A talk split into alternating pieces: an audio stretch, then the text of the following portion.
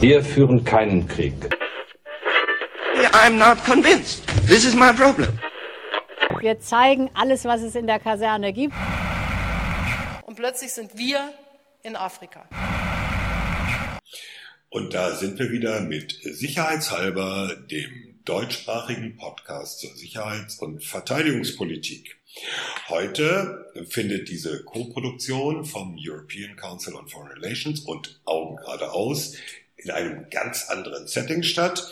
Wir sitzen nämlich äh, zu dritt zusammen. Das äh, ist ganz selten. Normalerweise sind wir alle vier an vier unterschiedlichen Orten über alle Lande verteilt. Aber heute am 14. September sitzen im Berliner Büro des ECFR Thomas Wiegold von augengeradeaus.net. Ulrike Franke von ECFA, diesmal eben aus Berlin. Frank Sauer von der Universität der Bundeswehr München. Und Carlo Masala, ebenfalls Universität der Bundeswehr München und Experte in Fragen der internationalen Sicherheit. Den Carlo haben wir zugeschaltet, der ist nämlich heute nicht in Berlin. Äh, das macht aber nichts. Äh, ich glaube, diesmal können wir uns in die Augen gucken, zumindest wir drei. Mal gucken, was das für die Debatte bringt. Ich finde es so aufregend. Ich habe mich da schon die ganze Zeit drauf gefreut. Super, wir werden natürlich auch Fotos von dieser Reunion äh, online stellen. Heute haben wir zwei Themen. Äh, zum einen reden wir, das hatten wir ja schon angekündigt, über Killerroboter beziehungsweise über autonome Waffensysteme und Autonomie in Waffensystemen, in tödlichen Waffensystemen. Und das andere Thema, da haben wir uns jetzt aktuell zu entschlossen, ist diese Debatte über könnte, sollte, müsste dürfte Deutschland bei einer möglichen westlichen Intervention in Syrien nach einem möglichen Chemiewaffenangriff, man muss es ja, glaube ich, mit so vielen vorsichtshalber Worten versehen, könnte, sollte, dürfte, müsste Deutschland sich da beteiligen. Die Debatte geht ja sehr kontrovers in Deutschland. Mal gucken, wie kontrovers es bei uns wird. Ja, äh, Killerroboter. Frank, du warst Nee, nicht Killerroboter. Ja, ich, ich, ich schüttel hier schon mal den Kopf, weil Killerroboter dürfen wir das schon mal gar nicht nennen. Okay. Ich weiß, wie Frank dazu steht. Also aber, ähm, Frank ist ja nur äh, der Wissenschaftler, der neulich in Genf bei den Beratungen der Vereinten Nationen über eben diese letalen autonomen Waffensysteme war. Frank, das war ein Schlag ins Wasser, ne? Ja, ähm, das kann man, glaube ich, so kurz und knapp mal sagen. Ähm, nicht, dass es der erste Schlag ins Wasser war. Ich meine, es wird ja immerhin schon seit 2014 darüber gesprochen. Am Anfang waren es nur so informelle Gespräche und jetzt hat man das etwas auf eine höhere, formellere Ebene gehoben mit einer sogenannten Regierungsexpertengruppe. Aber ja, ähm, ich glaube, es war das sechste Treffen insgesamt im fünften Jahr und äh, der einzige Beschluss, äh, der dabei rauskam, ist, dass man sich darauf geeinigt hat, weiter unverbindlich über die Sache zu reden. Und Kannst du mal eben sagen, was die Sache eigentlich ist? Ja, die Sache sind eben diese im Sprachgebrauch der Vereinten Nationen genannten Lethal Autonomous Weapon Systems, also tödliche autonome Waffensysteme. Ja, was genau das ist, ist Teil der Diskussion im Prinzip. Also die Frage, wie man es definiert, ist, ähm, keine ganz leichte. Ich bin inzwischen persönlich äh, zu der Überzeugung gekommen, dass man das durchaus in den Griff kriegen kann, indem man sich einfach beispielsweise den USA oder dem Internationalen Komitee des Roten Kreuzes anschließt, die eben so eine funktionale Definition vorlegen. Und das heißt nicht mehr als zu sagen, ein autonomes Waffensystem ist ein Waffensystem, was selbstständig diesen Entscheidungszyklus hin zur Bekämpfung eines Ziels durchläuft und insbesondere eben bei dem Ende dieses Zyklus, nämlich der Auswahl und dem Bekämpfen des Ziels, dies per Software macht und ohne dass ein Mensch noch irgendwie äh, das steuert, entscheidet oder auch eine Aufsicht darüber hat. Und das ist in der Regel das, was man die funktionale Definition von einem vollautonomen Waffensystem nennt. Also nochmal für, für Laien, jetzt mal für mich ganz vereinfacht dargestellt, ein System, was selbstständig auswählt, was ein Ziel ist. Genau. Und selbstständig sagt, so, feuerfrei, jetzt baller ich das weg. Ganz genau so ist es. Also an sich würde man sagen, klingt doch super, ähm, ist doch nicht so schwer, warum muss man sich da jahrelang drüber streiten? Das Problem ist an dieser Sache, die ist relativ simpel und einfach, diese Definition, aber da gibt es natürlich schon existierende Systeme, die darunter fallen. Ähm, zum Beispiel Patriot äh, Flugabwehr, was ja auch die Bundeswehr einsetzt, hat einen Modus, in dem das System schießt ohne zu fragen. Also da fliegt quasi dann die Rakete äh, hoch, bekämpft ein Ziel, von dem das System glaubt, dass es eben eine Gefahr darstellt und danach kommt so ein, so ein Ausdruck aus dem Drucker, wo drauf steht, ich habe dann, dann und dann geschossen, Ziel vernichtet so ungefähr. Also das, das wäre dann nach dieser Definition ein vollautonomes Waffensystem und das macht vielen Leuten irgendwie Schwierigkeiten, weil die meisten in dieser Diskussion, gerade wenn sie so neu dazukommen, denken, das müssen irgendwie so noch nicht existierende super Hightech-Systeme sein, die es vielleicht in fünf oder zehn Jahren mal gibt. Das ist aber mitnichten so, wenn man eben dieser besagten Definition folgt. Ich schlage aber vor, tatsächlich sich die zu eigen zu machen, weil sie aus meiner Sicht sozusagen am saubersten da durchgeht. Man muss nicht groß noch irgendwie versuchen zu sagen, das ist irgendwie nur automatisch und das ist nur autonom. Das klappt nie richtig. Das habe ich auch jahrelang selber versucht, wenn man mal liest, was ich so geschrieben habe vor ein paar Jahren, da steht das noch drin. Inzwischen bin ich der Meinung zu sagen, pass auf Leute, das ist Vollautonomie, Auswählen und Bekämpfen von Zielen, ohne dass ein Mensch daran teilnimmt.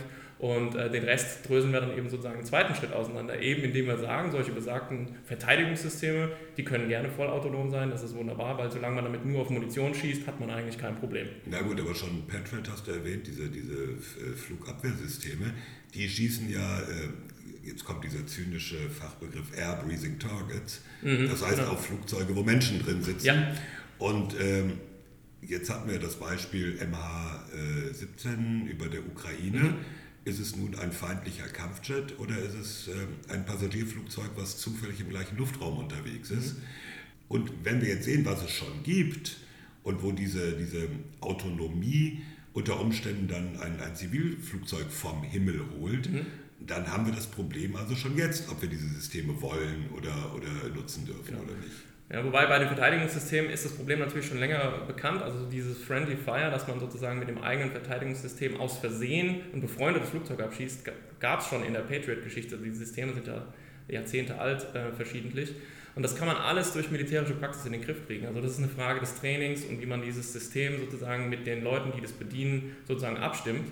Und äh, nochmal, ich will es sehr klar sagen, ich würde eben die Linie da ziehen, wo, äh, wo das Ziel äh, mit ins Spiel kommt. Also die Frage, worauf schieße ich? Ja? Und ähm, da würde ich eben sagen, bei allen Zielen, wo Menschen drin sein könnten, müssen wir Vorsicht walten lassen. Aber wenn da irgendwie so eine Mörsergranate angeknallt kommt, dann kann ich da natürlich voll autonom drauf schießen, weil da sozusagen da kann kein Mensch drin sein, also kann ich, habe ich kein Völkerrechtsproblem, ich habe kein ethisches Problem. Ja, aber das, und sind, all die das Dinge. sind ja relativ wenig Systeme. Ne? Das ist sowas wie, wie Mantis bei der Bundeswehr, ja. so ein, so ein genau. CRAM, Counter Rocket ja. Artillery Mortar. Mhm. Äh, also ein System, was in Sekundenbruchteilen entscheidet, da kommt eine mhm. böse Mörsergranate angeflogen mhm. und die baller ich jetzt weg. Genau, aber nicht mal Mantis ist äh, sozusagen also ich weiß nicht, ob es grundsätzlich dazu in der Lage ist, aber es wird auf jeden Fall nicht vollautonom, so wie wir es jetzt hier definiert haben, vollautonom betrieben. Also beim Mantis drückt immer jemand auf den Knopf. Aber ist nicht das Problem noch ein ganz anderes? Weil du hast eben gesagt, ist, dass das Problem ist, wenn quasi die letzten Schritte automatisiert sind oder eben autonom sind. Aber das Problem ist ja genau zu definieren, was ist der letzte Schritt? Also klar ist natürlich das letzte Abschießen, da, das soll, die Entscheidung sollte jemand treffen. Aber auch wenn der Computer quasi nicht das Ziel alleine auswählt, sondern sagen wir mal nur verschiedene Ziele analysiert und dann, dann beispielsweise dem Soldaten vorschlägt. Mhm. So, ich habe analysiert, das und das könnte folgendes sein. Da haben wir doch schon ein Problem, oder? Also es ist nicht, ist nicht gerade das Problem, die Linie zu zielen, was sind die letzten Schritte und wo darf autonom äh, gehandelt werden oder automatisiert werden und wo nicht. Wo ziehst du da die Linie? Ich muss mal eben kurz sagen, Carlo, den wir ja zugeschaltet haben und nur remote sehen, wollte sich, glaube ich, auch äh, einschalten. Ja, Frage an Frank. Also grundsätzlich eine Unterscheidung zwischen defensiven und offensiven Systemen. Das ist das, was du vorschlägst. Also sozusagen alles, was was runterholt, was auf einen zukommt, äh, könnte erlaubt sein. Alles, was sozusagen aktiv im Angriff Ziele aussucht, ist dann eher zu bannen. Ja, so würde ich es nicht formulieren, weil halt offensiv und defensiv sehr schwer zu trennen ist in der Praxis oft. Aber ich sag mal, so wie du es umschrieben hast, ja, genau. Ich wäre mit den Begriffen offensiv und defensiv sehr, sehr vorsichtig. Aber ich würde in der Tat sagen, wenn es nur ein Stück Munition ist oder ein Objekt ja, und eben nicht ein Kampfpanzer, wo eine Crew drin sitzt oder ein Flugzeug, wo eine Pilotin drin sitzt, äh, dann würde ich sagen, haben wir weniger Probleme, die menschliche Verfügungsgewalt sozusagen weitestgehend zurückzustellen und zu sagen, okay, System ähm, schieß, sobald diese Munition auf uns zukommt, wenn wir nicht mehr genug Zeit haben, als Menschen zu handeln, dann schieß die ab und schütze uns. Ja? Das ist sozusagen nicht das große Problem. Und wenn wir uns die Geschichte angucken dieser Verteidigungssysteme, dann wird man feststellen, die sind insbesondere, ähm, wenn es um Systeme geht, die an Land operieren, weniger autonom geworden, lustigerweise in der, in der Vergangenheit. Es gibt zum Beispiel ein System auf Schiffen, das nennt sich Phalanx. Und davon gibt es äh, ein Derivat für an Land und es nennt sich CRAM. Es wird von der US-Armee eingesetzt. CRAM, also hier in dem Fall, du hast es schon gesagt, Counter Rocket Artillery Mortar. Ja. Und das Lustige ist, Phalanx hat so einen vollautonomen Modus, wie wir es jetzt besprochen haben. Ist auch sehr gefürchtet unter Piloten und so, weil die gerne auch mal diese Friendly Fire Probleme haben damit. Aber Phalanx kann ich so einstellen, dass es schießt, ohne zu fragen. Wenn eben so ein Marschflugkörper zum Beispiel angeflogen kommt, sehr schnell auf das Schiff, dann will man das so. CRAM, was im Prinzip das ähnliche System ist, aber an Land eingesetzt wird, hat explizit diese Funktion nicht, weil man eben an Land einen anderen Kontext hat. Da können ganz andere Dinge passieren. Ja? An Land passiert es eben äh, durchaus mal, dass vielleicht Zivilisten da irgendwie durchs Bild laufen oder irgendwas Unvorgesehenes passiert. Ja? Der berühmte Bus voller Nonnen, der kommt eben auf der hohen See nicht einfach mal irgendwie so ins Bild gefahren. Und ähm, deswegen ist eben mein Plädoyer, auch wenn es schwierig ist und vielleicht einigen ziemlich kompliziert vorkommt, wir müssen das sehr genau uns betrachten und halt kontextabhängig darauf gucken. Wo wird auf was geschossen und wie muss dann die menschliche Verfügungsgewalt über das Waffensystem sein? Das ist halt nicht so knallig wie zu sagen, Killerroboter verbieten und diese Sachen, aber ich glaube, man kommt damit sozusagen näher an die Wahrheit und wird dem Sachverhalt besser gerecht. Aber Frank, jetzt hast du meine Frage nicht beantwortet. Was ist denn jetzt mit dieser letzten Frage? Weil, also ich, ich frage deswegen, weil ich war schon bei vielen Tests oder Vorführungen, sagen wir mal, von Drohnensystemen, wo mir die Leute ganz begeistert erzählt haben, wir haben dieses Drohnensystem und jetzt haben wir ein System, das analysiert die Videos, die unsere Drohnen aufnehmen und schlägt quasi vor, hier ist was passiert, hier wurde der Sand aufgewühlt, das könnte ein IED sein oder eben so, solche Dinge. Also sprich, da ist der Computer schon direkt in der Zielfindung mit eingebunden, auch wenn es eben nicht so eindeutig ist, Computer sagt, das ist das Ziel und löscht es aus. Also wie ziehen wir denn da die Linie? Schwierig. ja. Also deswegen habe ich die Frage auch erstmal nicht adressiert, weil es ähm, vollkommen zu Recht äh, sprichst du das an und es verkompliziert die Sache noch mehr. Ja? Also in diesem sogenannten Entscheidungszyklus, den ich jetzt vorhin da aufgeworfen habe, bist du jetzt sozusagen äh, nach vorne gegangen, so Richtung, ja. wir suchen uns erstmal ein Ziel und äh, verfolgen dieses Ziel. Aber das gehört doch dazu. Natürlich ja. gehört es dazu. Und das wird ja auch schon längst genutzt. Also sozusagen diese Battle Management Systeme oder auch das, was Google mit, mit ähm, dem Pentagon gemacht hat, unter diesem Begriff Project Maven, wo es darum ging, KI zu benutzen, um eben Videostreams von Drohnen auszuwerten. Da geht es genau darum. Die Diskussion ist an diesem Punkt noch gar nicht. Wir reden wirklich zum, zum jetzigen Zeitpunkt eher so um diese Endphase. Ja? Ja. Also quasi Waffen auslösen, Ziel bekämpfen. Aber ich würde dir vollkommen zustimmen, dass man da quasi vorher schon, ähm, wenn man das Ganze kritisch sieht, und das tue ich zum Beispiel, auf die schiefe Bahn geraten kann. Und das ist halt meine Sorge. Ich weiß, Carlo hat jetzt auch gleich noch eine Frage, aber das ist eben so meine Sorge, dass wenn wir zu einem Verbot kommen, es potenziell ein Verbot sein könnte, wo wir sagen, am Ende muss dann ein Mensch sitzen und auf den Knopf drücken. Mhm. Das hört sich erstmal richtig an. Aber ich habe Sorge, dass wir dann die ganze Zielfindung eben so computerunterstützt machen, dass der Mensch, der da am Ende sitzt, eben kein, wie man das so schön sagt, meaningful human control nämlich ausüben kann, sondern eben auch nur das macht, was der Computer vorschlägt. Also, also der Computer macht ihm ein Angebot, das er nicht ablehnt. Genau. Richtig. Und ich glaube, das ist genau, da schlägst du in die entscheidende Kerbe, Rike. Das würde ich mal gerne, gerne zur Diskussion stellen. Bei all dem, was Frank gesagt hat, das wird so kompliziert dann, dann letzten Endes technisch umzusetzen. Also die Unterscheidung, was kommt da angeflogen und sitzt da ein Mensch drin und sitzt da kein Mensch drin ähm, dass ich glaube, das mag zwar äh, vielleicht sozusagen auf einer akademischen Policy-Ebene ähm, eine gute Unterscheidung sein, die wenig praktikabel ist, zudem ich glaube, äh, dass sich Staaten wie China und Russland eigentlich äh, schon in diese Richtung begeben, zu sagen, das ist ziemlich geiles Zeug und das wollen wir haben. Und deswegen werden wir so eine Vereinbarung sozusagen, also die werden wir so lange sabotieren und boykottieren, bis sie sich totläuft. Ja, also im Grunde habt ihr recht. Äh, man muss sich natürlich über diesen Entscheidungszyklus schon früher Gedanken machen. Aber jetzt habe ich den Eindruck, habt ihr es doch sozusagen etwas zu weit getrieben. Ich will es mal äh, ein bisschen zuspitzen.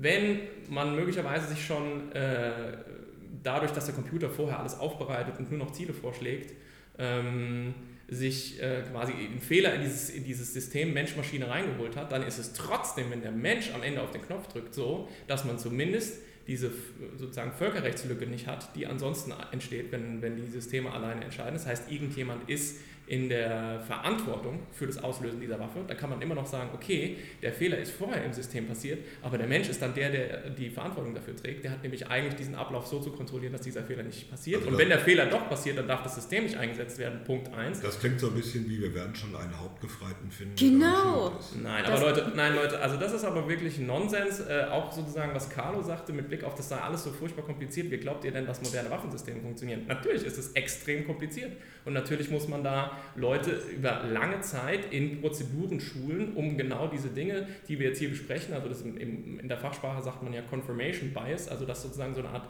blindes Vertrauen in die Maschine entsteht und der Mensch aufhört, das zu hinterfragen und dann solche Fehler passieren dass man dem sozusagen systematisch entgegengeht. Und das wird natürlich schon lange gemacht. Was glaubt ihr denn, was, wie Patriot Crews trainieren und so? Die sitzen ja, die holt man ja nicht irgendwie so von der Schulbank, setzt die irgendwie an den Patriot-Knopf und sagt, wenn die rote Lampe angeht, drück mal drauf. So funktioniert das ja nicht. Also insofern, also bei aller Liebe, ihr habt natürlich recht, sozusagen, es ist alles ziemlich kompliziert, aber so kompliziert, dass man es gar nicht lösen kann, ist es dann wirklich auch wieder nicht. Ja? Also deswegen würde ich auch dir, Carlo, entgegnen, es ist hier nicht ein Problem der technischen Umsetzung, es ist im Prinzip ein Problem der praktischen Umsetzung im Sinne von die richtigen ähm, Techniken, Prozeduren äh, und Operationsverfahren zu entwickeln, um solche Waffensysteme so einzusetzen, dass sie, auch wenn sie bestimmte Dinge autonom übernehmen, am Ende des Tages unter menschlicher Verfügungsgewalt stehen, sodass man klar sagen kann, wer steht hier rechtlich in der Verantwortung und wer ist ethisch sozusagen so hier mit dabei, dass er sein Gewissen damit belastet, wenn Ziele bekämpft werden. Nein, aber was ich in die Runde geworfen habe, Frank, ist, das eine ist die Technik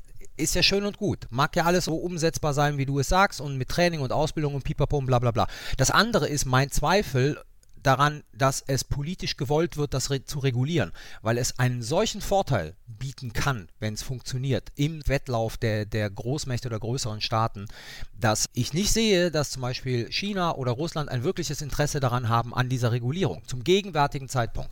Also vollkommen richtig. Äh, zu, zu, diesen, zu China und Russland muss man übrigens auf jeden Fall die USA noch dazu packen. Also es ist jetzt nicht so, dass wir mit dem Finger zeigen können, bequem, und sagen China, Russland. Äh, Im Gegenteil, äh, die Chinesen sagen wir mal, sind gar nicht so eindeutig festzulegen. Zumindest behaupten sie immer wieder, dass sie also eigentlich ein Verbot wollen international für die Nutzung von autonomen Systemen. Ob man dem jetzt sozusagen genau Glauben schenken muss, äh, lasse ich mal dahingestellt, weil China ist auch relativ gut darin, die Staatengemeinschaft bei den Vereinten Nationen irgendwie so zu verwirren.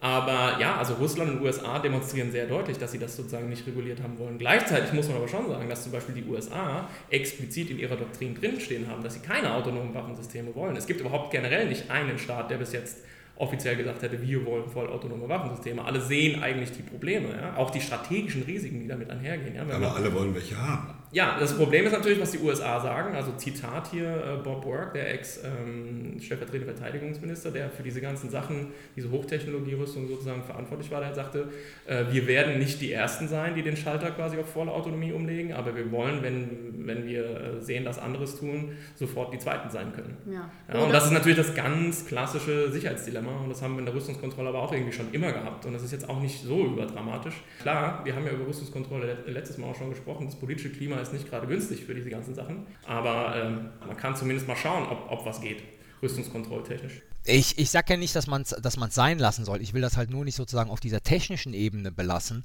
sondern sozusagen auf politische Problematik aufmerksam machen, ähm, dass, wie Thomas es gesagt hat, ne? also ähm, alle arbeiten daran, jeder sagt, er will es nicht, aber jeder will sozusagen in der Lage sein, der Zweite zu sein, der solche Sachen hat, falls es doch einen Ersten gibt.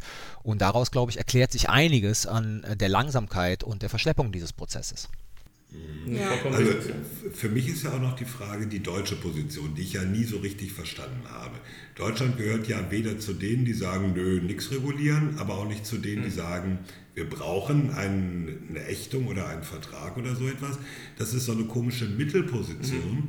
Und mein Eindruck ist so ein bisschen, ähm, die kommt nicht zwingend aus der Politik, sondern die kommt vom Militär. Wobei doch Deutschland, also nicht nur im Koalitionsvertrag, sondern jetzt auch in der offiziellen Position, ja doch durchaus sagt, dass sie für, eine, für ein Verbot von autonomen Waffensystemen sind. Ähm, wie ja auch viele europäische Länder. Also ich würde jetzt gerne noch mal ein bisschen mehr über Europa sprechen. Ich war ja auch letztens immer im Europaparlament, äh, wo das auch eine Debatte war. Und wir haben ja in Europa sehr interessante unterschiedliche Positionen, weil ja, wenn mich nicht alles täuscht, in Genf die Gruppe von denjenigen, die sich ganz direkt für ein Verbot aussprechen, so ein bisschen von Österreich angeführt wird oder zumindest Österreich da dabei ist. Ja, Gleichzeitig haben wir so Länder wie Großbritannien, die zwar auch sagen, autonome Waffensysteme wollen wir nicht, die aber autonome Waffensysteme derart weit definieren, dass da eigentlich wirklich nur der Terminator-Roboter reinfällt. Also alles andere kann man quasi haben. Und zwar der englische Terminator. der englische Terminator. Und also die offizielle Position, so wie ich sie auch aus dem AA bekommen habe, ist ja schon in Deutschland, dass, dass man für die Ächtung ist. Wobei sie sich ja in Genf jetzt tatsächlich in so eine Mittel- oder beziehungsweise Mittlerposition gemeinsam mit Frankreich gegeben haben. Ne?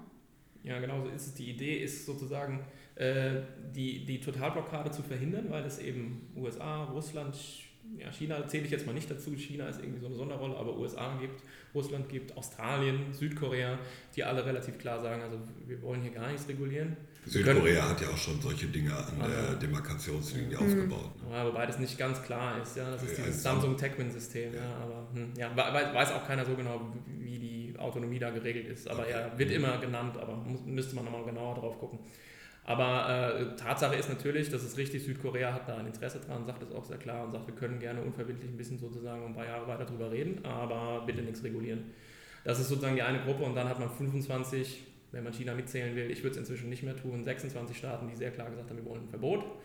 Und eine große Gruppe von Staaten dazwischen. Und Deutschland und Frankreich versuchen eben zu verhindern, dass man sich entweder auf dieses Sofortverbot einlassen äh, muss, was auch vielen zu schnell geht.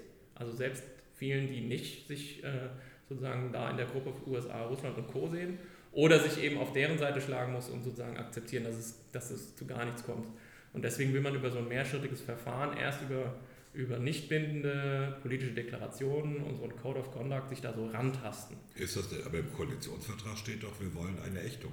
Ja, das ist halt das Ziel dieses mehrschrittigen Prozesses, ob man da hinkommt. Man kann natürlich den Prozess auch sehr leicht abwürgen, indem man sagt, euer erster Schritt ist unser letzter Schritt, also jetzt mal aus russischer Perspektive mhm. zum Beispiel, und sagen, euer erster Schritt, eine politische Deklaration, die nicht bindend ist, finden wir super, wir wollen das auch nicht und damit ist die Sache für uns auch erledigt, weil euer erster Schritt ist unser letzter Schritt und äh, jetzt brauchen wir auch über die Sache nicht weiter reden. Aber wir wissen ja, Frank, von den Gesprächen, die wir gehabt haben, dass natürlich auch unter den Militärs so eine Diskussion ist wie, okay, äh, wir wollen die Ächtung, aber was machen wir denn, wenn jemand die Systeme hat? Damit ist ja die deutsche Position, nicht die ganz offizielle, aber sozusagen die sehr pragmatische aus, aus, den, aus der Truppe heraus ja ungefähr genauso wie, ich sage jetzt mal Frank, gerade eben die amerikanische dargestellt hat, nur auf einer anderen Ebene. Also im Prinzip, wenn wir es nicht erreichen und jemand diese Systeme hat, müssen wir neu überdenken, was wir dann machen. Du meinst, das geht dann wieder in die Richtung, was wir auch letztes Mal äh, diskutiert haben, dass es einfach sehr schwierig ist, solche Verbote durchzuhalten, beziehungsweise also wenn die eben nicht, äh, wie sagt man, binding sind, ja, ich meine, gut, da muss man sagen, da sind wir wirklich noch, noch weit von entfernt in, in dieser Debatte. Das Problem stellt sich ja generell bei allen Waffenkontrollverträgen. Aber ich darf noch, ich würde gerne mal noch mal einen Schritt zurückgehen und so ein bisschen des Teufels Advokaten spielen. Wir sind eigentlich recht schnell in die Diskussion eingestiegen mit so einer Grundannahme, diese Systeme sind problematisch und es ist quasi gut, dass über ein Verbot geredet wird. Und ich würde jetzt wirklich gerne noch mal darüber reden, was genau ist eigentlich problematisch? Denn, und hier würde ich gerne eine Hypothese aufstellen, was ist denn, wenn wir Systeme haben, die KI, künstliche Intelligenz, verwenden und die deutlich und nachweisbar besser, also im Sinne von präziser sind als Systeme, die irgendwo einen Menschen drin haben, weil Menschen machen Fehler, äh, Menschen, ne, das ist immer ein bisschen problematisch. Warum sollte auch in dieser Hypothese, wenn wir Systeme haben, wenn wir Computer haben, die besser sind als Menschen und quasi zivile Opfer vermeiden können, ähm, präziser sein können, schneller sein können etc. Warum sollen die Systeme dann trotzdem verboten werden? Was ist das Problem? Und ich habe ein paar ähm, Argumente, auch wenn ich weiterhin nicht so ganz sicher bin, dass ein Verbot ähm, das Richtige ist, aber ich glaube, hier im Raum gibt es noch, noch ein paar andere. Du kannst rück. Soll ich mal? Sag mal. Also ich meine, mein, meine größte Sorge ist, autonome Waffensysteme sind nicht gleichzusetzen mit Systemen, die künstliche Intelligenz verwenden, aber es ist schon oft, das ist eine sehr starke ähm, Korrelation. Und eins der größten Probleme, das ich sehe, ist, dass künstliche Intelligenz nie so unfehlbar ist wie Computersysteme, wie die wir sie jetzt kennen. Also Computersysteme heute, die quasi programmiert sind, die sagen immer und ewig, dass 2 plus 2 4 ist und die äh, rechnen die genauso gut 2 plus 2 wie die äh, Wurzel aus äh, 27.000. Und KI-Systeme, so wurde mir das erklärt von Leuten, die die bauen, sind einfach nicht mehr unfehlbar in dem Sinne, weil sie was gelernt haben und eben Dinge auch falsch lernen können, falsche Daten haben etc. Und es gibt eben einfach ein gewisses Fehlerpotenzial, das nicht nur da ist, sondern vor allen Dingen, und das ist so mein größtes Problem, eigentlich nicht richtig einzuschätzen ist. Aber trotzdem muss man sich da fragen, wenn wir denn noch so ein System verwenden und sehen, dieses Fehlerpotenzial ist da, aber irgendwie geringer, ist das nicht trotzdem, mhm. heute heißt das nicht trotzdem, dass wir die Systeme quasi einsetzen müssen? Mhm. Ja, also ähm, jetzt haben wir ein bisschen die Gefahr, zwei Blinde reden von der Farbe, aber ähm, sagen wir mal, ich, ich stimme dir zu. Äh, ich sozusagen habe es auch so mir erklären lassen von Leuten, die von der Technologie wirklich was verstehen, im, im Unterschied zu uns beiden, ähm, dass eben tatsächlich äh, so, wie du es geschildert hast, diese Machine Learning auf maschinellen lernbasierenden Systeme eine andere Form von Fehleranfälligkeit aufweisen und eben zum Teil krachend scheitern. Also ich gebe mal ein konkretes Beispiel. Äh, Bilderkennung ist so eine Sache, die verwenden wir eigentlich permanent. Ja? Wenn man jetzt ein Smartphone zum Beispiel rausholt und da irgendwie seine Bilder in der Google Cloud hat, dann kann man dem Smartphone sagen, zeigen wir nochmal alle Bilder vom letzten Strandurlaub. Ja? Und da ist eine, quasi eine KI dahinter, die erkennt, was auf diesen Fotos ist. Ist da ein Piano, eine Katze, ein Auto oder der Strand und dann sortiert es dieses Ding. Das ist okay äh, und funktioniert auch ziemlich gut, sehr gut, ähm, aber scheitert manchmal eben krachend und dann wird eben von so einer KI, die Bilderkennung macht, plötzlich äh, das Piano mit einer Katze verwechselt. Also passieren absurde Fehler und man weiß vor allem, das ist ein Problem, nicht wieso. Also diese Dinger sind quasi Blackboxen. Das heißt, die scheitern äh, sehr unvorsehbar und sozusagen zum Teil dramatisch. Und das ist natürlich eine Sache, die man in so einem militärischen Kontext nicht will. Nicht will ja. Das ist schon schlimm genug. Äh, Aber ich finde ehrlich gesagt, ich finde deine Hypothese richtig gut, weil die kommt äh, sozusagen an den Kern der Sache. Du sagst jetzt, vergessen wir das Ganze mal, das kriegen wir irgendwie technisch in den Griff. Ja? Wir testen die Dinger einfach so lange, bis wir sicher sind, die sind auf jeden Fall äh, deutlich besser als Schütze Müller. Was ist dann noch das Problem? Und ich würde sagen, es bleiben zwei Probleme übrig. Das eine ist das sicherheitspolitische Problem, nämlich die Beschleunigung der Abläufe auf dem Schlachtfeld. Wenn alle auf Vollautonomie setzen, und kein Mensch mehr diesen Geschehnissen überhaupt mental folgen kann, weil alles in Bruchteilen von Sekunden abläuft, dann haben wir natürlich die Gefahr, die reale Gefahr, dass solche Sachen davon galoppieren und wir eine Kaskade von Entscheidungen haben in dieser Interaktion von algorithmisch gesteuerten militärischen Systemen, dass wir am Ende irgendwo landen, wo wir als Menschen gar nicht hin wollen. Also wie computergesteuerte Börsen, mhm. Exakt, wo ja. alle auf Verkaufen setzen und schon rauscht alles im Keller. Flash so, Crash. Genau, das sind die sogenannten Flash Crashes. Also man kennt diese Algorithmeninteraktion schon an den, an den Finanzmärkten. Das wäre mein Punkt. Also ich bleibe noch mal ganz kurz dabei. Ich sehe, Carlo äh, hat schon einen mittleren Krampfanfall, aber das, ich bringe das jetzt noch zu Ende. Ja. Äh, Rieke schlägt also vor, was ist quasi mit dem perfekt völkerrechtskonformen Superterminator? Ähm, wäre der dann nicht eigentlich äh, nicht nur besser, sondern wäre man nicht nach, nach, gerade gezwungen, den einzusetzen, weil man ja mal vielleicht sogar Leid vermindert. Dadurch. Weil der wird ja nicht müde. Der wird ja müde.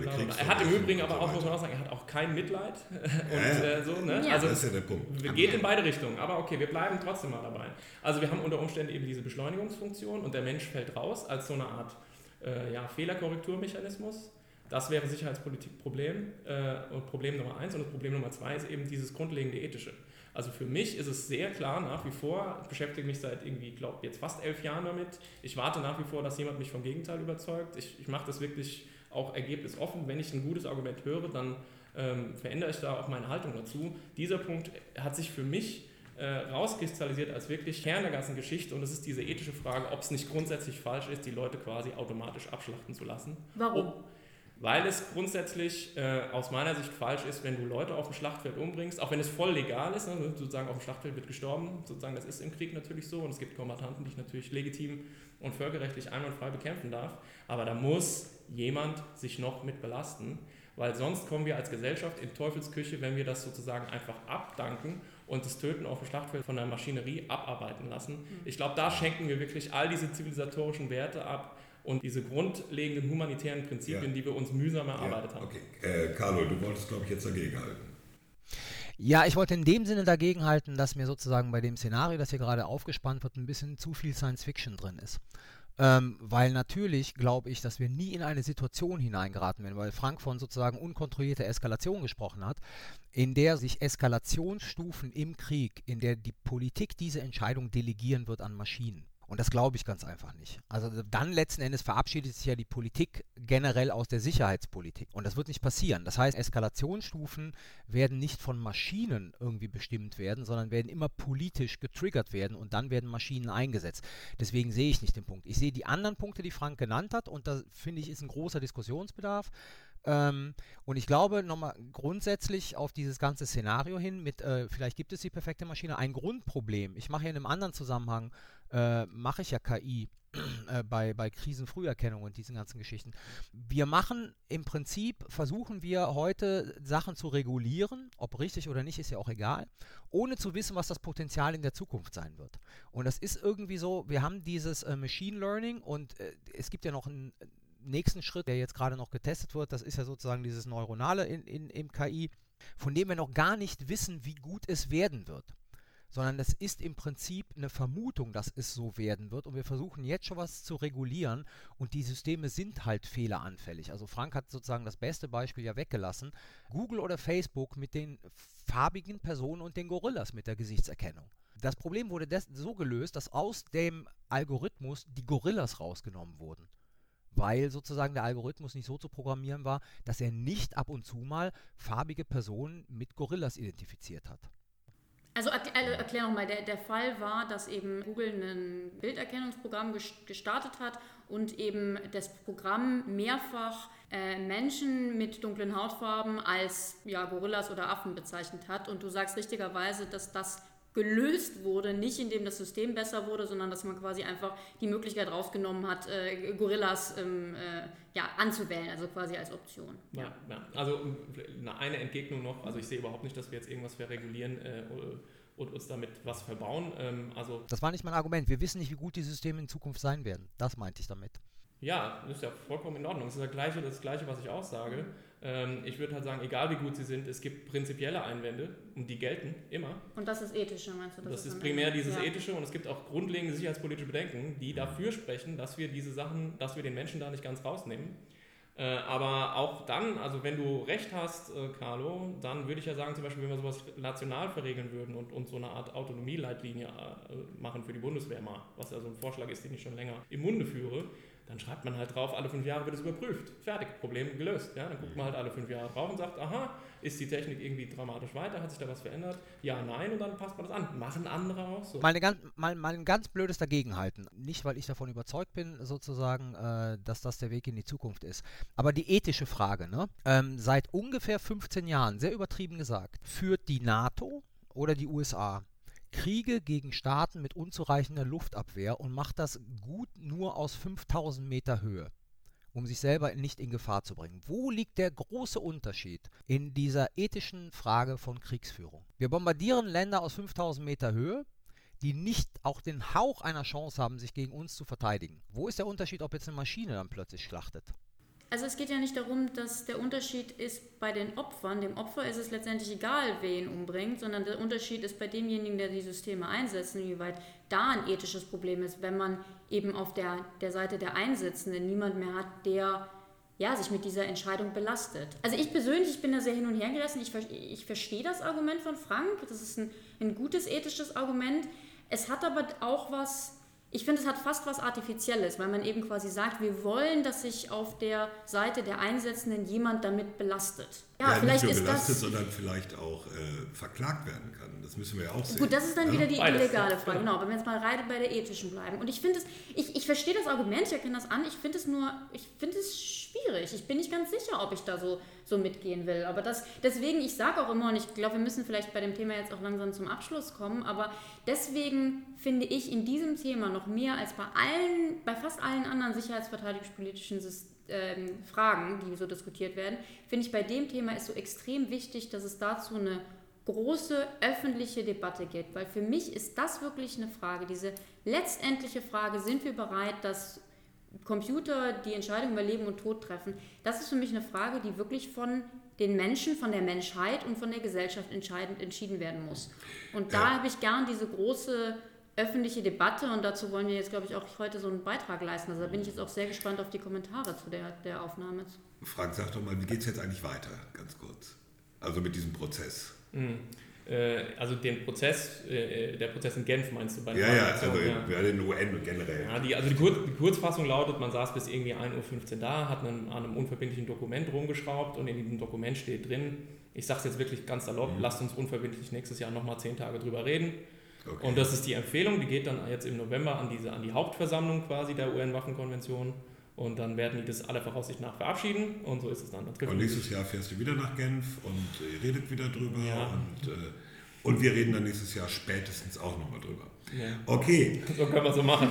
Ja, ja nee, müssen wir. Also das ja. wird uns ja weiter beschäftigen. Äh, und ehe der Terminator hier mit am Tisch sitzt und äh, den Podcast moderiert. Ich wollte gerade sagen, irgendwann werden wir alle ersetzt durch künstliche Intelligenz. Genau kann ich nach Hause gehen, Virgin Colada trinken. Dann kann ich jetzt mal ein bisschen weg von dieser teilweise theoretischen, wenn auch nur in Teilen theoretischen Ebene, mal zu einer, einer Debatte, die ja schon näher an der Praxis ist, die seit ein paar Tagen in Deutschland läuft.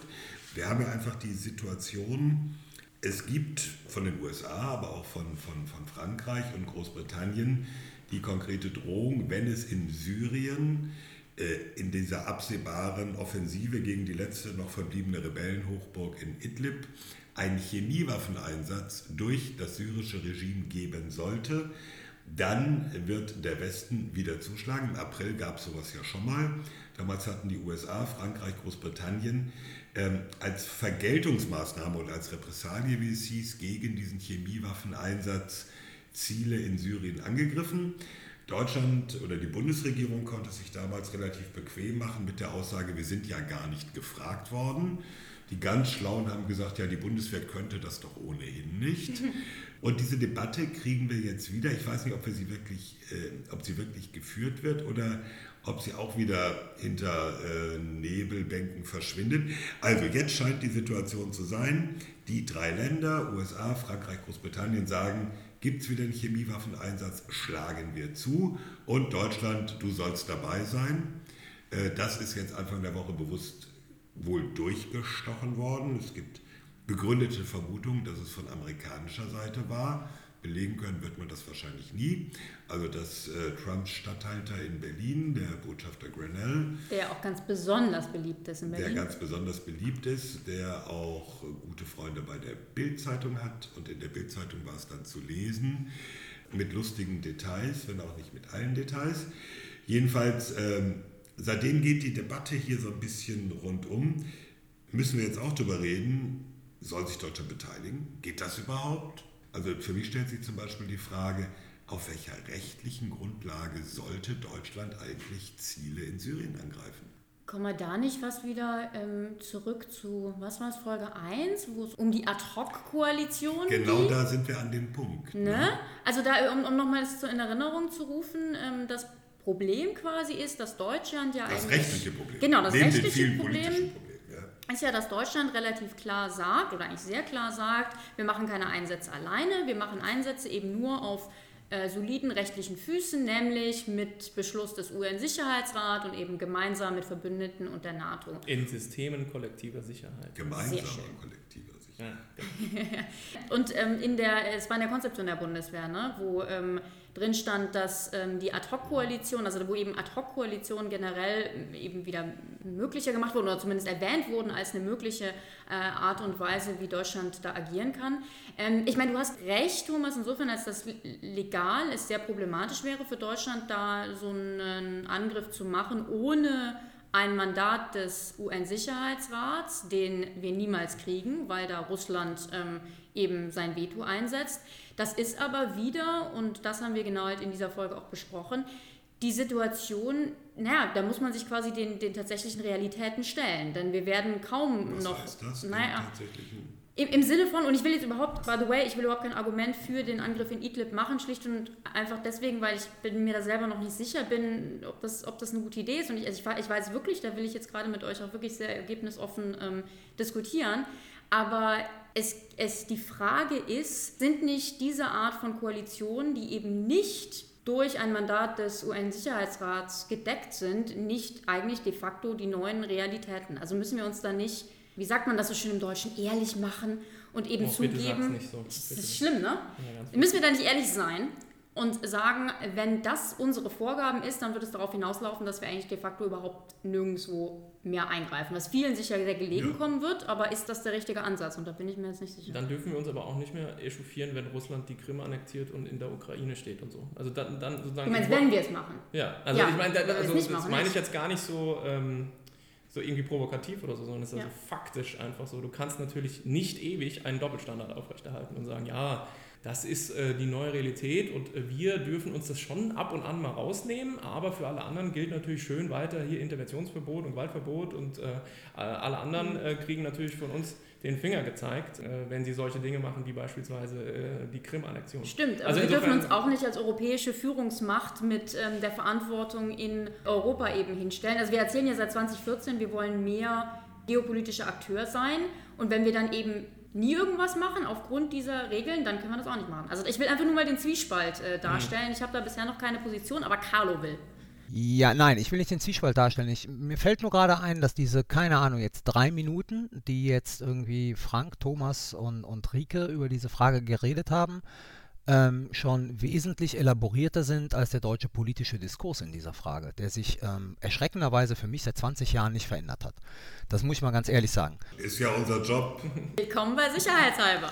Ich finde, oh Frank, äh, Krim-Annexion, Ostukraine ist zunächst einmal nicht damit zu vergleichen mit dem, was möglicherweise jetzt bevorsteht.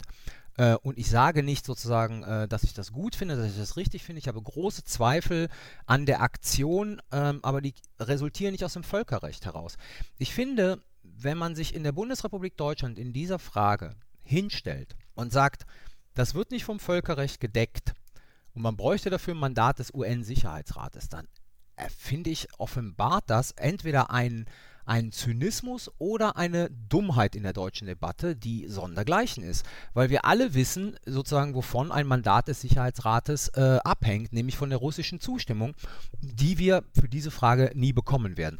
Das ist für mich sozusagen äh, kein ehrlicher Diskurs, der da geführt wird, sondern äh, ein Verstecken äh, hinter sozusagen fadenscheinigen Argumenten. Man hätte doch das BMVG erstmal prüfen lassen sollen. Das war ja die Meldung, das BMVG prüft äh, und dann das Ergebnis dieser Prüfung diskutieren, anstatt wie Frau Nahles im Prinzip 20 Sekunden nachdem die Bild-Zeitung äh, diese Meldung über den Ticker gejagt hat, sich hinzustellen und zu sagen, Deutschland wird sich daran nicht beteiligen.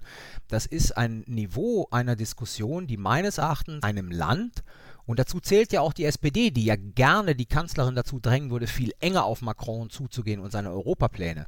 Sicherheits- und Verteidigungspolitik ist ein Teil von Euro, äh, Macrons Europapläne, die einem Land wie der Bundesrepublik Deutschland in dieser Banalität, in der sie geführt wird und in diesen Doppelstandards, mit der sie geführt wird, also Zitat Fritz Felgentreu, verteidigungspolitischer Sprecher der Bundestagsfraktion der SPD, der sich nach der Sitzung des Verteidigungsausschusses hinstellt und sagt, Giftgasangriff äh, total schlimm und im Prinzip sagt er, wir hoffen, dass was gemacht wird, aber nicht mit uns da fühle ich mich an die 90er Jahre wieder erinnert. Äh, ich hätte nicht gedacht, dass wir so in dieser Debattenkultur und Streitkultur über militärische Einsätze so sehr in der Vergangenheit sind, wie wir sind. Nun, äh, eigentlich hatten wir dieses, äh, wir finden das im Prinzip gut, aber wir sind auch nicht dabei. Das hatten wir doch im April schon, als nämlich sowohl die Kanzlerin als eigentlich alle diesen äh, Luftangriff der, der USA, Frankreich, Großbritannien begrüßt haben und gleichzeitig gesagt haben, zum Glück hat uns ja niemand gefragt. Ja, das war, aber das war doch wieder so ein klassischer Fall von Verstecken, weil da war ja die Pressemeldung oder die Rede oder was es auch immer war, fand ich total interessant, weil da war die Aussage, Deutschland begrüßt und unterstützt die Handlungen von den USA, Frankreich und Großbritannien als ständige Mitglieder des UN-Sicherheitsrats. Und das fand ich ja eine wunderschöne Formulierung, weil das quasi so ein Abschieben der Ver Verantwortung war in Richtung, wir sind ja nicht ständige Mitglieder im UN-Sicherheitsrat, deswegen müssen wir da quasi nicht dabei sein.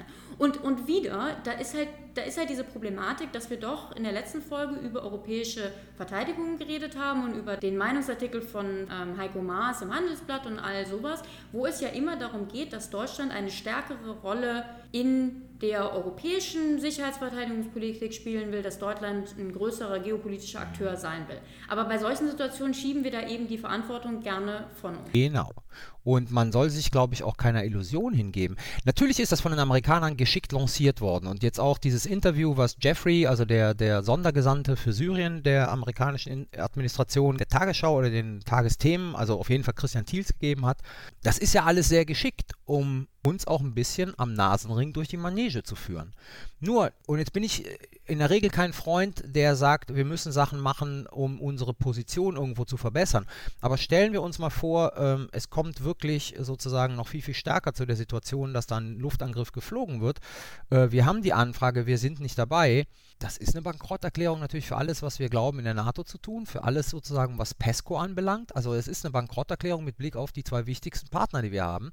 Der eine ist problematisch, nämlich die USA und auf der anderen Seite Frankreich. Ich möchte aber an einer Stelle widersprechen mit der Bankrotterklärung. Ähm, ich sehe einfach auch das Problem, was ist eigentlich die rechtliche Grundlage für ein deutsches Vorgehen? Und jetzt kann man natürlich sagen, es ist eine Bankrotterklärung, dass die deutsche Politik es seit äh, mindestens 10, wahrscheinlich eher 20 Jahren nicht geschafft hat, eine saubere rechtliche Grundlage und Definition für Auslandseinsätze der Bundeswehr oder Einsätze der Bundeswehr jenseits der Landes- und Bündnisverteidigung zu machen. Also, dass immer dieser Grundgesetzartikel 24.2 gedehnt, gezerrt, gebogen wird, aber kein, kein Politiker, und das ging durch, quer durch alle Parteien, äh, bereit war in den vergangenen Jahren zu sagen, wir schaffen eine Grundlage, die sauber definiert, was ist möglich für militärische Einsätze Deutschlands unter welchen Bedingungen, unter welchen Umständen. Ja, da hat ja, da hat doch ähm, Jana Pugliarin in der letzten Ausgabe der IP einen wunderschönen Artikel zugeschrieben, äh, wo es genau darum geht, dass wir eben, ja, wir sagen eben, spätestens seit 2014 versucht Deutschland eben mehr zu machen, aber macht nie eigentlich klar, wie das, wie das praktisch, wie das legal aussehen sollte. Also es ist viel Rhetorik dabei, aber, aber keine ähm, klare Position, wie wir es denn machen, wenn es hart auf hart kommt. Und Idlib ist jetzt eben genau das Beispiel dafür. Und wie Carlo ja sagt, ähm, also ich, ich habe weiterhin, ich habe wirklich noch keine Meinung zu Idlib. Ich finde es unglaublich schwierig. Aber was mich so ärgert, ist, dass die deutsche Diskussion ja eigentlich nicht vernünftig stattfindet. Und das finde ich wirklich extrem Weiß ich nicht, ob problematisch. die jetzt auch wieder schon, aber müssen wir gleich wieder die deutsche Diskussion ja, die deutsche So Diskussion schlimm ist ist echt nicht. problematisch. Wirklich. Ich habe ich, ich hab wenig Intelligentes gelesen. Doch, es ist, es ist schon grottenschlecht, Frank. Also, ähm, ich hätte echt gedacht, wir seien weiter. Die Art und Weise, wie sozusagen im politischen Raum darüber diskutiert wird, ist furchtbar. Okay, also Carlo, ich habe ich, ich hab das verstanden. Du hast natürlich sozusagen auch so ein paar echte sozusagen Kracher rauszitiert, aber das gilt ja jetzt auch nicht flächendeckend. Und mein, zum Thema Prüfen, äh, der Wissenschaftliche Dienst des Bundestags hat es geprüft und Ja. kam relativ klar raus, es gibt da einfach keine Handhabe und es ist völkerrechtswidrig und äh, nicht mit der Verfassung in Einklang zu bringen. Punkt aus Ende. Also es, es wurde ja geprüft. Ich will es mir aber selber gar nicht so einfach machen. Ich will mal versuchen, eher es ein bisschen, ähm, sagen wir mal, strategischer zu denken und von diesem Hauruck äh, äh, weg, so dieses, ich, ich weiß nicht, also ich glaube, es ist strategisch unklug, solche Argumente im Mund zu führen, so irgendwie, das ist eine Bankrotterklärung, nur weil wir da nicht mitmachen und Deutschland ist irgendwie so ein wichtiges Land und deswegen müssen wir und so. Also weiß ich nicht, ich finde, das alles sind keine relevanten Argumente. Das, was wir uns fragen müssen, ist, was soll dabei rauskommen? Was ist das Ziel von so einer Operation? Und aus meiner Sicht gibt es da zwei Normen, die im Prinzip in Konkurrenz befindlich sind. Entweder wir, wir greifen da ein, und da ist ein, eine wichtige Unterscheidung, die wir bisher nicht getroffen haben, entweder in Form einer Vergeltung, weil da Chemiewaffen schon zum Einsatz gekommen sind und wir dann vergelten, oder in Form des Verhinderns, um überhaupt es gar nicht erst so weit kommen zu lassen, dass Chemiewaffen eingesetzt werden. So hat es nämlich, glaube ich, äh, sowohl die Ministerin von der Leyen als auch der Herr Röttgen irgendwie im Interview erklärt, dass es eigentlich darum ginge, das zu verhindern, dass es überhaupt erst passiert. okay, lassen wir mal dahingestellt, ob es geht. Klare, Ja, ja, ist auch fraglich, ob wir das hinkriegen. Aber okay. Aber grundsätzlich hat man den Eindruck, da geht es darum, dieses Chemiewaffentabu endlich ernst zu nehmen und aufrechtzuerhalten. Also sehr klar zu signalisieren, wer Chemiewaffen einsetzt, kriegt von der Staatengemeinschaft eins übergebraten. Ja? Um halt klar zu machen, die Dinger sind verboten und das geht nicht. Das ist äh, Norm Nummer eins. Und wenn man sagt, okay, äh, mein Ziel ist die Stärkung dieses Tabus und dieser Norm im internationalen System, dann müsste man sagen, dann muss man da eingreifen. Und die andere, die damit konkurriert, die andere Norm ist natürlich das Interventionsverbot, dass man sagt, man kann halt irgendwie nicht so mir nichts, dir nichts, weil man es gerade für geboten hält oder weil man sich auf einem hohen moralischen Ross fühlt, bei anderen Ländern reinfliegen oder reinmarschieren und da irgendwie Dinge kurz und klein hauen. Zumindest kann man es äh, nicht irgendwie auf der einen Seite irgendwie immer fordern und dann zum Beispiel Russland eben vorhalten mit Blick auf die Krim, völlig zu Recht aus meiner Sicht, ist dann aber permanent immer wieder selber machen. Ja, also das war das, was ich vorhin meinte mit dem Doppelstandard.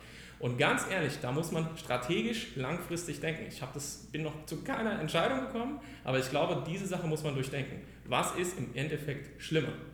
Welche Normen können wir erodieren lassen und haben das kleine Problem damit?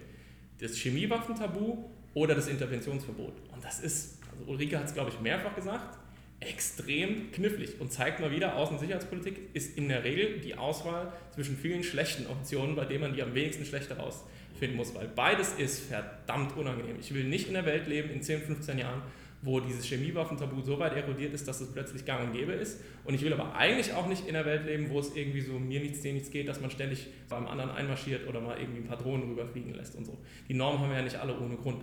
Und das, ist, ist, macht die Sache wirklich extrem tricky. Aber ich glaube, auf dieser Ebene muss man es diskutieren und nicht so dieses, oh, Deutschland ist so groß und Deutschland ist so wichtig und wir müssen doch jetzt aber auch, wir müssen gar nichts. Ja? Wir müssen gar nichts. Wir müssen uns vernünftig, strategisch über die Ziele und wie wir die erreichen Gedanken machen und nicht immer so alles übers Knie brechen. Finde ich einen extrem extrem guten Punkt und da würde ich jetzt gerne eine Leseempfehlung geben. Und zwar hat äh, Jörg Lau in der aktuellen Zeit äh, auf der Titelseite unter dem äh, Titel Kriegsverweigerung dafür plädiert, dass Deutschland sich nicht an Luftschlägen beteiligen sollte. Und er hat hier einen sehr schönen Satz, der dem entspricht, was Frank gerade gesagt hat.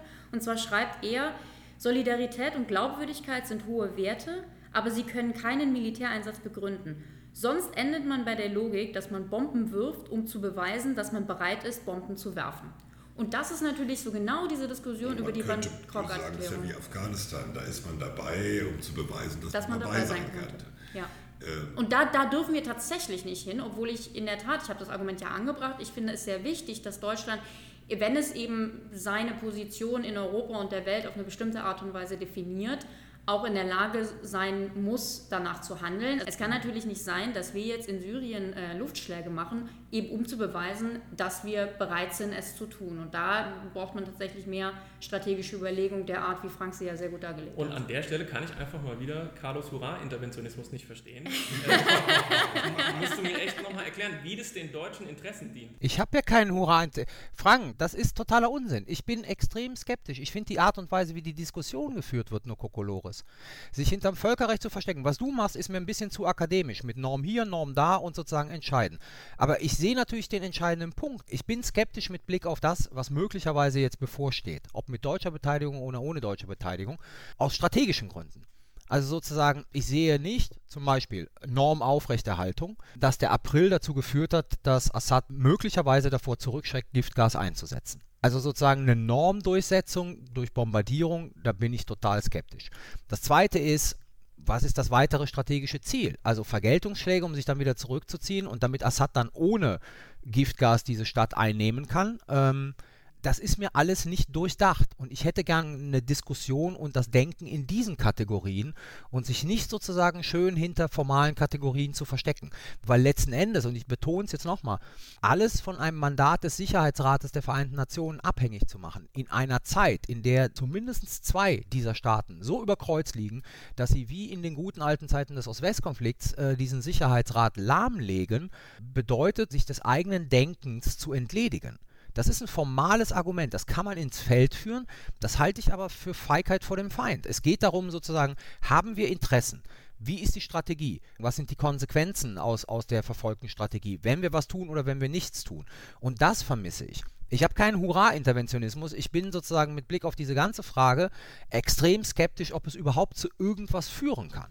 Jetzt sozusagen diskutieren wir die entscheidenden Punkte, ne? aber auch zum Beispiel, wenn man sich da jetzt auf so eine Art Schutz äh, Verantwortungsklausel berufen wollte. Ja? Also jetzt habe ich schon wieder Klausel gesagt, das ist hier gleich zu legalistisch. Ja? Also auch eine Schutzverantwortung, dass man sagt, wir müssen ja äh, die Menschen da schützen und so, was natürlich grundsätzlich auch eine ehrenwerte Position ist.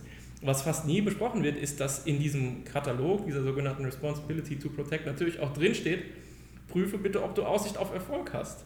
Wir haben ja schon gesehen, dass es nicht funktioniert. Ich weiß halt nicht, wie jetzt, oh Wunder, plötzlich ein ganz anderes Ergebnis dabei rauskommen soll. Und ich sehe ehrlich gesagt auch durchaus die Gefahr, dass wir da mal wieder ähm, veräppelt werden. Ja? Also die Islamisten in Syrien haben bekanntlich auch Zugriff auf Chemiewaffen. Und äh, wenn die dann Chemiewaffen einsetzen und das sozusagen nach außen so verkaufen, als ob es Assad wäre, damit dann der Westen da interveniert, dann sind wir auch mal wieder sozusagen schön an der Nase Das ist ja jetzt so die russische Argumentation. Da wird eine False Flag vorbereitet. Wollte ich jetzt sagen, jetzt, jetzt haben wir aber äh, RT News hier am Tisch sitzen. False Flag Operation. Ja, kann passieren. Also ich meine, danach müssen wir dann sozusagen wieder, wieder Monate warten, bis die OPCW das sozusagen rausgeknödelt hat, die äh, Überprüfungsorganisation vom Chemiewaffenverbot. Äh, was lustigerweise genau die Dinge sind, die ja zum Beispiel Carlo und, und andere eben dann immer furchtbar langweilig, legalistisch, formalistisch und nicht der Debatte würdig empfinden. Aber da kommen dann die eigentlich wirklich relevanten irgendwie Fakten zutage. Ja? Deswegen, ja, also deswegen, ich, ich, wie gesagt, ich bin auch nicht ganz entschieden, aber ich warne davor, die Diskussion auf dieser Bauchgefühlsebene äh, äh, zu führen. Nein, es, es geht ja absolut nicht ums Bauchgefühl. Es geht, und, und aber das, der Punkt ist, wir, also die öffentliche Diskussion, die jetzt in den letzten zwei Tagen so geführt worden ist, die ist mehr oder weniger aus diesem Bauchgefühl heraus geführt worden. Und die Ablehnung war schon da, bevor das Gutachten des Wissenschaftlichen Dienstes des Deutschen Bundestages da war. Jetzt sozusagen sind diejenigen, die instinktiv gesagt haben, nee, da beteiligen wir uns nicht daran, in der glücklichen Lage auf dieses Gutachten zu verweisen, Ähm, siehe zum Beispiel ähm, die Bemerkung von, wie heißt der, Tobias Flüger von der Linken, gestern auch nach der Sitzung des Verteidigungsausschusses, auch nachzusehen sozusagen in der Mediathek des, der ARD. Ähm, die können sich jetzt diesen Argumenten äh, nochmal munitionieren, die aber sozusagen das schon abgelehnt haben bevor überhaupt nur ein Gedanke nach, ist es sinnvoll, was ist die dahinterliegende Strategie, äh, unter welchen Bedingungen ja, unter welchen Bedingungen nein, bevor eine solche Debatte überhaupt stattgefunden hat. Naja, das ist aber nun nicht wirklich überraschend, weil dieser wissenschaftliche Dienst des Bundestages hatte ja im April schon nach dem damaligen Angriff auch ein Gutachten vorgelegt, was eigentlich genau den gleichen Tenor hatte, in die gleiche Richtung ging. Und das Gutachten jetzt war eigentlich nur noch mal eine Fortschreibung und Bekräftigung. Es kam ja nicht überraschend. Mhm. Also die Aussage völkerrechtswidrig, bewaffnete Repressalie unter humanistischem Vorwand, das war so der Tenor damals, das hatten die schon vor ein paar Monaten gesagt. Also so zu tun, als würde man die Diskussion jetzt wieder bei Null anfangen, ist natürlich auch ein bisschen blauäugig. Ist es jetzt so ein bisschen Augenwischerei, weil das, das Ergebnis letztendlich doch dasselbe gewesen wäre, weil die Parteien und die Politiker hätten sich letztendlich genau gleich positioniert? Also ich verstehe deinen Punkt und es ist, es ist halt eben traurig, dass, dass wir in diese Default Positions immer zurückfallen, anstatt eben mal vernünftig über ergebnisoffen über solche Fragen zu äh, reden, aber ich bin nicht sicher, ob das Abwarten da einen Unterschied gemacht hätte. Hat hier am, am Tisch, beziehungsweise Carlo in Köln, ähm, irgendwer eine eine starke, eine klare Meinung zu dem, ob Deutschland in Idlib sich engagieren sollte, ja, also weil wir sind jetzt natürlich in der sehr angenehmen Situation, dass ja. wir hier am grünen Tisch reden und also sagen hab, können, es ist ich. Die Lösung, ich habe die Lösung, Carlo, pass auf. Darf ich noch was dazu sagen? Die Frage ist natürlich auch, ähm, und die ist ja nicht geklärt, also vielleicht hat Thomas da nähere Informationen oder Frank oder Rike, ich habe sie nicht. Was könnten wir denn, nehmen wir mal an, aus irgendwelchen Gründen entscheidet sich äh, die Bundeskanzlerin dafür, dass Deutschland sich beteiligt. Die Frage ist doch, wie wird diese Operation durchgeführt werden? Und was könnte Deutschland dazu beisteuern? Ich glaube, da gibt es dann halt auch viel, sozusagen wie immer, Missverständnisse. Also, so wie ich das sehe, sind die Syrer mit einer sehr guten russischen Luftabwehr ausgestattet, sodass es ja nicht so sein wird, dass sozusagen irgendwelche Kampfjets Bomben ins Ziel tragen sondern es wird ja eher sozusagen aus der sicheren Distanz, ich sag mal Mittelmeerraum oder Persischer Golf, werden Marschflugkörper in Bewegung gesetzt äh, um bestimmte Ziele in Syrien zu zerstören. Könnte ich mir vorstellen. Ähm, was könnte denn Deutschland dazu beitragen, wenn es sich an so einer Operation beteiligen würde? Das wären die Taurus, das wäre Schutz von amerikanischen Schiffen. Das wär's doch dann, oder? Äh, Carlo, das kann man eigentlich relativ einfach machen. Wenn wir uns den Ablauf im April angucken, da ist niemand äh, von denen, die den Angriff geflogen haben, in den syrischen Luftraum eingeflogen.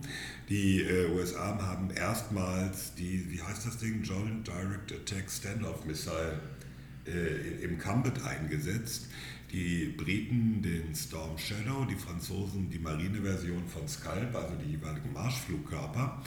Es gibt zum Beispiel auch keine, keine äh, Gun-Camera-Aufnahmen vom Angriff, es gibt keine Battle Damage äh, Assessment Aufnahmen hinterher. Da ist niemand reingeflogen.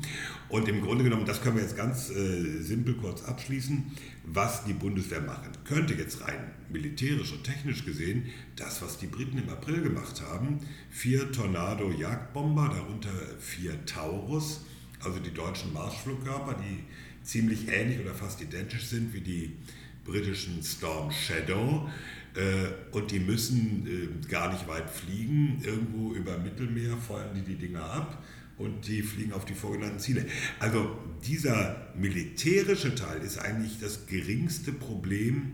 Äh, da da gibt es keine Schwierigkeiten. Die Probleme liegen auf der rechtlichen und auf der politischen Ebene. und deswegen habe ich den Vorschlag, der Carlo geht da rein in einer Kommandooperation, holt den Assad raus und stellt ihn vor den Internationalen Strafgerichtshof. Haben wir eine tip-top Völkerrechtslösung und einen geilen deutschen Beitrag. Ich glaube, jetzt sind wir an dem Punkt gekommen, wo wir dringend ein Fazit brauchen.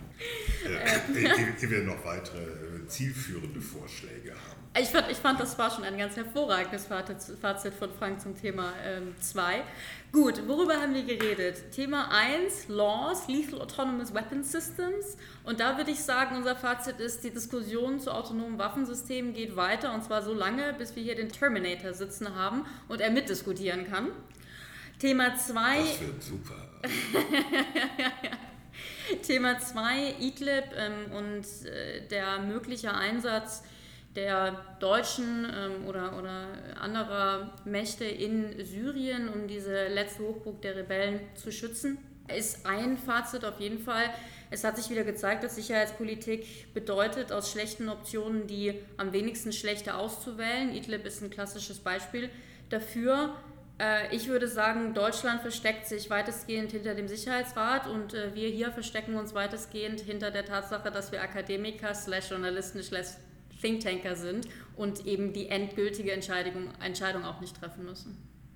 Na, über das letzte reden wir nochmal. Vielen Dank. Das war Folge 4 von Sicherheitshalber, der deutschsprachige Sicherheitspodcast, den man übrigens hören und abonnieren kann bei iTunes, bei Soundcloud.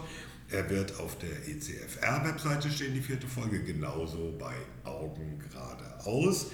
Ähm, an Spotify arbeiten wir noch. Ne?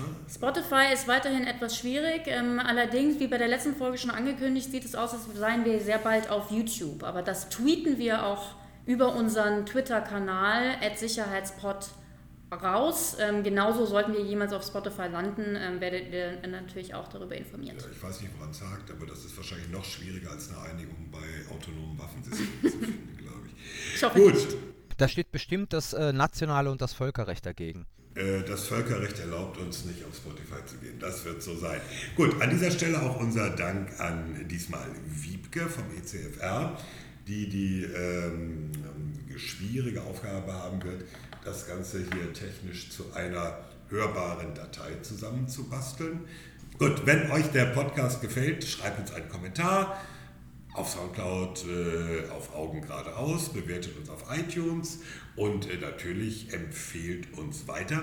Wir freuen uns, das äh, hat mir jemand, wer hat mir das draufgeschrieben? Du, Rike? Wir freuen uns über neue Hörerinnen, weil das sehen wir nur aus der Twitter-Statistik, glaube ich. Wir haben äh, einfach zu viele Männer oder zu wenig Frauen, die uns äh, zuhören. Also wir freuen uns über jeden und über jede freuen wir uns noch ein bisschen mehr. E-Mail sagen wir auch noch, wenn man eine E-Mail schreiben möchte. Sicherheitspod at gmail.com. Pod bitte nur mit dem D am Schluss. Wir sind hier nicht im Pod und das ist auch kein Kaffeepot. Die nächste, die fünfte Episode nehmen wir auf am 4. Oktober, einen Tag nach dem Tag der deutschen Einheit. Äh, mal gucken, was bis dahin noch passiert. Die Themen überlegen wir uns noch. Und ja, vielen Dank. Das war's am Mikrofon. Thomas Wiegold auf Twitter, at thomas-wiegold. Ulrike Franke auf Twitter, at Rike Franke. Frank Sauer auf Twitter, at Dr. Frank Sauer. Und Carlo Masala auf Twitter at Carlo Masala1. Danke und tschüss. Tschüss! Ciao! Tschö.